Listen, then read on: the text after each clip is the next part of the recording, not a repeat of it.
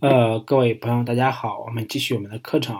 这节课我们来讲一个呃一个工作模式，叫敏捷开发。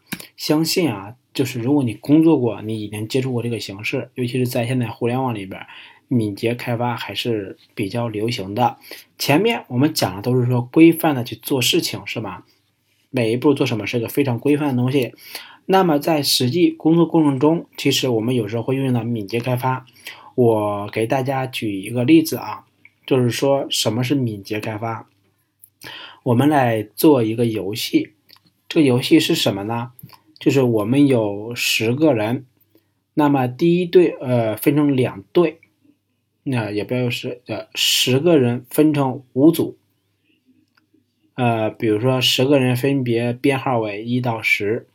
那么就是一和二是一组，三和四是一组，五和六是一组，七和八是一组，九和十是一组。这是十个人，是吧？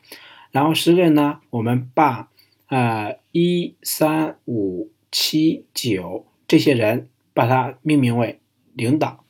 然后的话，他站到一边儿，同时呢，我们在地上画一个大圆圈，把剩下的。二四六八十这五个人放到让他们站在圈里面。现在呢，这个圈的大小呢，啊，就以比如说，我们就以如果是五个人的话，面积比较大，我们就以一个三平米、九平米见方的这么一个圆圈就够了。然后呢，现在我们开始游戏的正内容就是，哎，我们这些人站进去之后呢，他是随便站的，是吧？那么有现在。有这个一三五七九这五个人向他的队友发号施令，让他们只能左拐或者是右拐，在里边在一个圈里边进行活动，并且呢，圈里面这五个人是是每一个人都不允许碰到其他人。OK，现在开始，那么外面的人就指挥他的伙伴说是向左拐，就他们要一直动起来，只能向。前走，向左拐或者向右拐，但是呢，不能碰到其他人。那么，我们如果你真正的玩那游戏的话，你就会发现，一旦动起来，刚开始一分钟的时候还好，因为空间还是稍微大一些。然后接下来就不行了，这里边这五个人就乱套了，是吧？就是可能走着走着，前边啪过来一个人，就里面这五个人就会乱成一锅粥。频频的发生彼此相撞的这么一个事情，这种工作方式呢，就是说我们目前正规的软件、正规的开发流程，就好比是在玩这个游戏。到目前阶段，他们就是每一步规定应该做什么，然后由谁来做，就是都是规定好了。那么每个人在做的时候呢，就是按控天子是吧？这种方式去做的。当然，就是它非常的规范，但是呢，它的效率，呃，理论上讲应该是最高的，但其实呢，并不是最高的。这就是我们称为瀑布开发模式也好，什么，就是这是前面讲的半截。那么，我们的游戏是想说让人人不相撞，并且每个人都必须活动起来，但是他们都撞了，这个时候我们应该怎么办呢？我们接下来换个规则，就是说。不再有一三五七九这五个人向他的队友发号施令了，而是有二四六八十这五个人自主决定他是向右还是向左还是向前，在这个圈里边活动起来，不要撞到其他人。好，开始。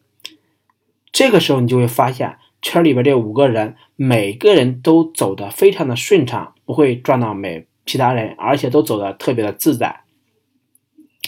这个呢，就是后半截这个方式，就是说由每一个人来决定他应该是怎么走，这种方式我们就称之为敏捷方式。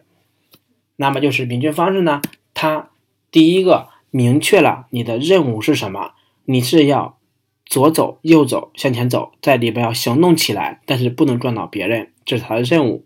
同时呢，要能看到透明的这个进度，就是说我们周围的他的一个统这个。指挥官或者他这个领导能看见他在干什么，就是说我们反映到具体的项目开发上，就是你的任务是明确的，你做的东西是要透明的，让别人知道你在做。当然，就是我们游戏做一会儿的，大家可能要勾兑一下，是吧？是不是有什么困难呀？这这些，这是敏捷开发的三个要点。那么，在敏捷开发的时候，很多人会对敏捷有一个误区，什么误区呢？我跟大家举一个故事，要不要就真实例子？就是我们最早在我们整个公司里边开始推行敏捷开发的时候。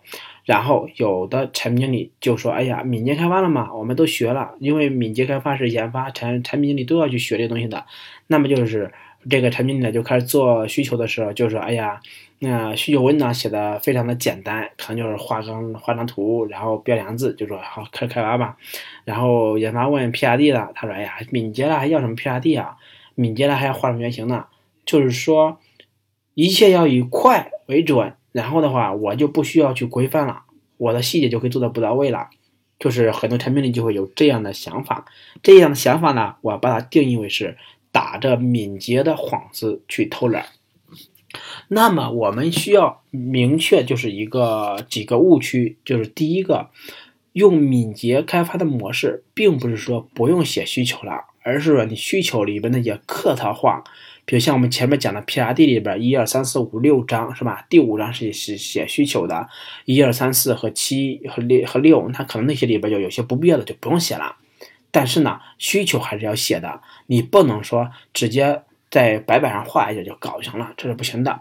第二个呢，就是敏捷不代表说你产品经理不用做冒烟测试了，就是说当研发把东西研发出来之后，准备提交给测试进行测试的时候。这中间有个关键的环节叫冒烟测试，是由产品经理来对研发做出来东西进行自己先正向的使用一遍，去看一下研发做出来东西是否符合你的初衷。比如你想做的是往北走十步，那么研发给你开发出来是往西走了三步，那显然是不能提测的，是吧？它是不符合需求的初衷要求的。你作为产品里你需要去验收，验收你发现研发做出来东西是向北走了十步，只不过你最早预期的这十步每一步是八十公分，他走了十步每一步是七十六公分，啊，有一点出入，这个无所谓，这个是由后的 QA 去严谨测试的时候去改的，就是冒烟测试还是要做的。那么快速迭代呢，就可能说我们之前按照那个规范做个大项目，可能需要一个月做完，OK 时间长。那么用敏捷的方式，我们两周上一个小版本，上个小功能，就是做完一个能够最小单位的功能之后，我们可以把它先把上线。最后呢，就是说 bug 会比以前更多，这一点就是说，呃，实事求是的说。采用敏捷开发之后，由于有一些环节能省则省，所以呢，导致的这个 bug 一定会是数量上变多的。那么数量变多的话，大家要正确的认识这个 bug 数量变多了，不要说这个方法是错误的，而是说这个 bug 变多了是在能够接受的范围之内的。你比如说，呃，之前我们的 bug 可能是同样的规模的项目，可能有。四十个 bug，那么改用这个敏捷方式去做的，可能有六十个或者七十个，或者是五十个，这个是能接受的。但是你说改成敏捷之后，一下子出来三百个 bug，那就是说，说明你们这个团队过程中是。在打着敏捷的幌子而去做一些事情，偷懒了，没有把敏捷的精髓给应用出来，而只是说为了敏捷而敏捷，它并没有提升整个团队的效率和合作的默契度。这里面呢，我和大向大家就是呃稍微就是广告一下吧，就是说关于敏捷这个东西呢。嗯，其实有一些在做敏捷开发培训的，还有一些在用敏捷的书，有兴趣同学可以看一眼。